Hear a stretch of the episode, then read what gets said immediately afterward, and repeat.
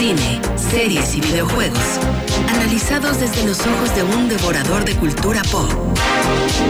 Jueves de Palomitas, con Julio César Lanzagorta, en Trion Live. 11 de la mañana con 40 minutos y le damos la bienvenida a Julio César Lanzagorta. ¿Cómo estás, Julio? ¿Qué pasó, señor? ¿Cómo andas? ¿Cómo va todo? ¿Qué tal? Acá estamos ya en este jueves de palomitas eh, a través de Trión y con un gustazo de saludarte. Oye, hace, hace unas horas, bueno, hace un, par de días me parece, eh, Netflix publicó este mega trailer de todo lo que viene para el 2021. Sí, vienen un montón de cosas este, de, Netflix, vienen cosas para Amazon, vienen cosas para Apple, pero Netflix es el que se está tirando la casa por la ventana porque esos dijeron, ¿saben qué? Una por semana, ¿qué onda, Coven? Ah, no, le sacas. Y le dijo al otro, no. Ah, no, a ver, van 500 bolas a que no. Ahora va. Apostaron y dijeron, una película cada ocho días, se van a aventar.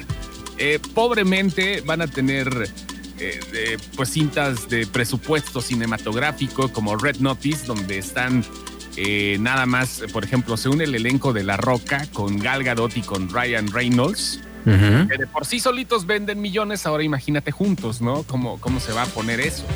Se, especula que va a ser una gran, gran eh, cinta, por lo menos no hablamos de recaudaciones, pero sí hablamos de, vistas, ¿no? De, views que va a tener, porque pues de eso se trata. ahora, eh, que te digo que vienen muchas más. Eh, pobremente también viene una que se llama Don't Look Up. Esta película la dirigió un cuate que antes dirigía cosas de comedia. No sé si vas a ver la de Will Ferrell, de Hermanastros. No.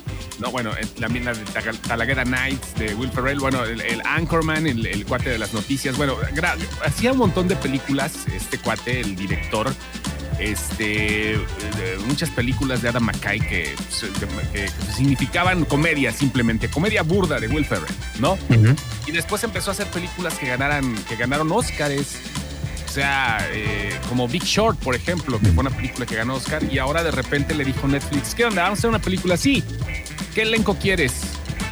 Eh, a ver, vamos pobremente. Ahí te va el elenco. Leonardo DiCaprio, Jennifer Lawrence, Timothy Chalamet, Ariana Grande, Meryl Streep, Jonah Hill, Chris Evans, Kate Blanchett, Himish Patel, Tyler Perry, Ron Perlman, Matthew Perry. Son muchísimos. Los protagonistas van a ser Jennifer Lawrence y va a ser Leonardo DiCaprio.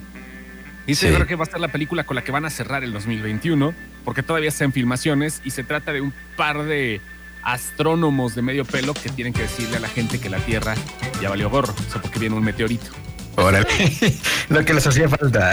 No, sí, pero espérate, es que tienen que dar la gira, tienen que hacer gira por Estados Unidos, porque la gente no les cree y tienen que ir a medios. Ah, ok. O sea, tienen que convencer al mundo. Tienen que convencer al mundo y el mundo, nah, nah, nah, nah, ¿cómo crees? Y sí, es comedia. Ah, ok.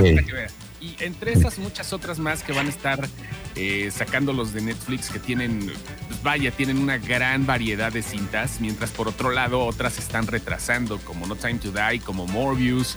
Hay posibilidades de que ahora sí la de Black Widow llegue este, a la pantalla chica primero con Disney, con Disney Plus, pero eh, las negociaciones siguen. Ahorita hace unos minutos se acaba de anunciar que Chris Evans regresa como Capitán América, por ejemplo. Ah, sí. O sea, por un lado, sí, sí, sí, está en negociaciones. Por un lado, están atrasándose las cosas, pero por otro los estudios siguen confiadísimos en que va a llegar un montón de este de pues eh, ¿cómo te explico? Que, que, vaya, las fuertes, las películas, las cintas grandes, las cintas de presupuesto van a poder hacer resurgir al cine. Va a ser una maquinaria muy complicada, pesada, pero no hay, hay confianza, vaya, aunque se retrasen yo creo que otro año más algunas cintas este, hay confianza en que el cine resurja de la mejor manera. Pero a mí me llama, mucho la atención, digo, en 10 años, creo que no nos hubiéramos imaginado que una plataforma llegara eh, a tener tal magnitud, eh, tal capacidad de producción para estrenar una película cada semana. O sea, es, es, algo ya, pues, no sé, es un parteaguas en el mundo, en el, en el, en el entretenimiento, ¿no? Sí, mira, eh, es que eh, no se lo imaginaba ni ellos. El crecimiento que tuvo la pandemia en esta industria dio pie para que los inversores se dieran cuenta que ahí estaba el detalle, ¿no? Y no nada más pasa con ellos, digo que pasa con las demás plataformas. Acaba de salir el tráiler de Cherry, que es una película que se iba a distribuir en cines, que se va a estrenar en cines porque tiene que ser eso para los premios. Eh, y la película, bueno, pues es una con Tom Holland, dirigida por los mismos eh, eh, tipos de Avengers, de los hermanos Russo. Es un chavito que, pues, va al ejército, que regresa todo loco y que se pone a saltar bancos para pues empezar a comprarse sus porquerías, ¿no? Tom Holland dice que la gente que aquí sí, los que ya la vieron dicen que aquí vamos a ver algo impresionante. Esto va para Apple TV. Viene otra película para Apple TV, te digo, con Justin Timberlake. Vienen algunas películas también muy fuertes para Amazon. Vienen contenidos exclusivos para cada plataforma. No se diga HBO Max que va a lanzar con todo. Esperemos que no tarde en llegar a nuestro país. Y todo, todo se conjuga en que los productos ahí están. Las formas de verlos es como, como están cambiando, pero mira, eh, hay, hay, hay muchas teorías de lo que va a pasar, en cuánto tiempo va a pasar eh, la pandemia, qué es lo que va a suceder. El cine no se va a perder, pero va a, va, va a convertirse en, un artículo diferente al que ya estábamos acostumbrados. ¿En qué sentido? Siendo masivo, pero ya no de esa manera. O sea, vamos a verlo como un. el, cine va a ser un artículo un poquito más de lujo, ¿no? ok. donde efectivamente te den todas las medidas, porque hace rato en el programa donde estoy al aire, platicando con mis compañeros, por ejemplo, ¿no? ¿Cuánto tiempo, ¿Cuánto tiempo vislumbras seguir usando cubrebocas todavía? Yo cuánto tiempo, mínimo un año más, ¿no? Ya, mínimo, mínimo, mínimo. sí, sí. Más o menos. El tiempo que vislumbres es el tiempo, el, tiempo que tú veas. Digo, ah, estoy hablando de las personas que estábamos usando el cubrebocas definitivamente, pero el tiempo que tú veas, ¿cuánto te vas a tardar? en, este, dejar de usarlo? O sea, ¿cuánto, ¿en cuánto tiempo vas a seguir confiando sí. en que ya está No sé, no sé, no tengo la respuesta para eso. es el momento en cuando van a regresar los espectáculos grandes, el cine, este, los conciertos, los estadios llenos para los partidos. Ese es el momento en el que van a regresar. Ahorita mientras hay que seguir pensando en que las alternativas se encuentran ahí. Trabajo hay, para los actores y para el personal técnico y todo. Ganancias no tanto. Y ahora sí ya sacaron el precio en el que querían vender James Bond a las plataformas de cine, de streaming. 600 millones de dólares y pues lo dije, espérate, espérate, está bien, pues, pero Estás viendo. Estás viendo la situación y no te hincas, ¿no? Como dice el dicho. no, pues que 600 millones de dólares sí está bien, es James Bond y es la última y todo, pero no se reponen, ¿no? Esos 600 millones, mejor yo hago, hago seis películas chidas, ¿no? Claro. Este, sí, dime. Te quería preguntar, no sé si es percepción mía, pero siento que Apple TV no ha acabado de penetrar en México. No sé. No, no ni en Estados Unidos, ¿eh? No, ¿verdad?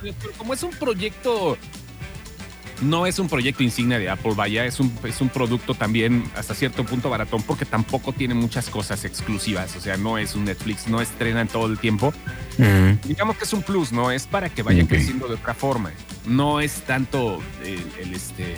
O sea, tu Apple TV Plus lo puedes poner un mes y te avientas todo y lo dejas de usar. ya, y lo puedes volver a usar cuando te vuelve a, interesar algo y vuelves a ver todo y listo, porque siguen las, temporadas. Servan, por ejemplo, la de M. Night Shyamalan ya tiene su nueva temporada. Este, viene, te digo, la las películas exclusivas, que no son muchas, pero ahí están, vaya, son, son temporadas donde si quieres verlas, ya sabes, digo, las personas que nos gusta ver el cine así todo, pues ahí va, ¿no? Pero la gente que quiere ver el alternativo no paga nada. Y se les sigue haciendo, se les sigue haciendo una exageración de plataformas, pero no ha despegado por lo mismo, porque no es algo tan trascendente. Cuando Apple quiera meterle todo el varo del mundo, pues va a hacerlo. A lo mejor es eso, no ha sido una prioridad para ellos, a lo mejor. Tampoco va a desaparecer, ¿me explicó? Sí. No, no es algo que digas, ah, ya, no manches, no, ¿cómo crees? no, no, no, o sea, no va a desaparecer Apple TV. Va a ser una de esas plataformas como Movie, por ejemplo, ¿no? Que vaya, es que no, la, gente nos enfrascamos en, en Netflix, en Amazon Prime, en este en eh, Disney por lo comercial que son estas cosas, pero vaya que hay un montón de plataformas eh, alternativas y hasta para todo. Acaban de hacer una plataforma para teatro en México. Ah, ok. Una plataforma que te cuesta 156, este, 156 pesos al mes y puedes ver las obras de teatro que quieras en México. Ah, ok. ¿Y solamente son obras mexicanas? ¿Son, son obras mexicanas. Digo, seguramente Off-Broadway lo están haciendo, pero este, en México ya existe esa plataforma. Ok, pues o sea, es, un montón de alternativas que, obvio, es para todos los gustos y sabores y, este, y y, vaya, para los que puedan y para los que quieran y para los que tengan tiempo sobre todo. Porque te digo que hay lo que se les ocurra. Las plataformas ahí están. Es el Netflix, digamos, del teatro. El teatro. Este lo hizo el, un, tipo eh, aquí en el país, eh, porque se llama eh, Oscar Carnicero, y pues está haciendo esta alternativa para que se vean obras de teatro, ¿no? O sea, hay obras mexicanas, este, por ejemplo, Parásitos con Regina Blandón, el concierto de Navidad con la Filarmónica de Minería, El efecto del amor con Liliana Fox y Daniel Tobar, Vuelos solitarios con Esmeralda Pimentel, el musical de Nacha Guevara. Son propuestas de pagos mensuales de esta plataforma y sobrevive el teatro de una u otra forma. No quiero decir que está en el auge, pero sobrevive. Es una buena noticia, ¿no? Porque hemos visto también como varias puestas en escena que tienen esfuerzos individuales, pero creo que esto le va a dar más, más, más poder, más, más solidez a la comunidad teatral, ¿no?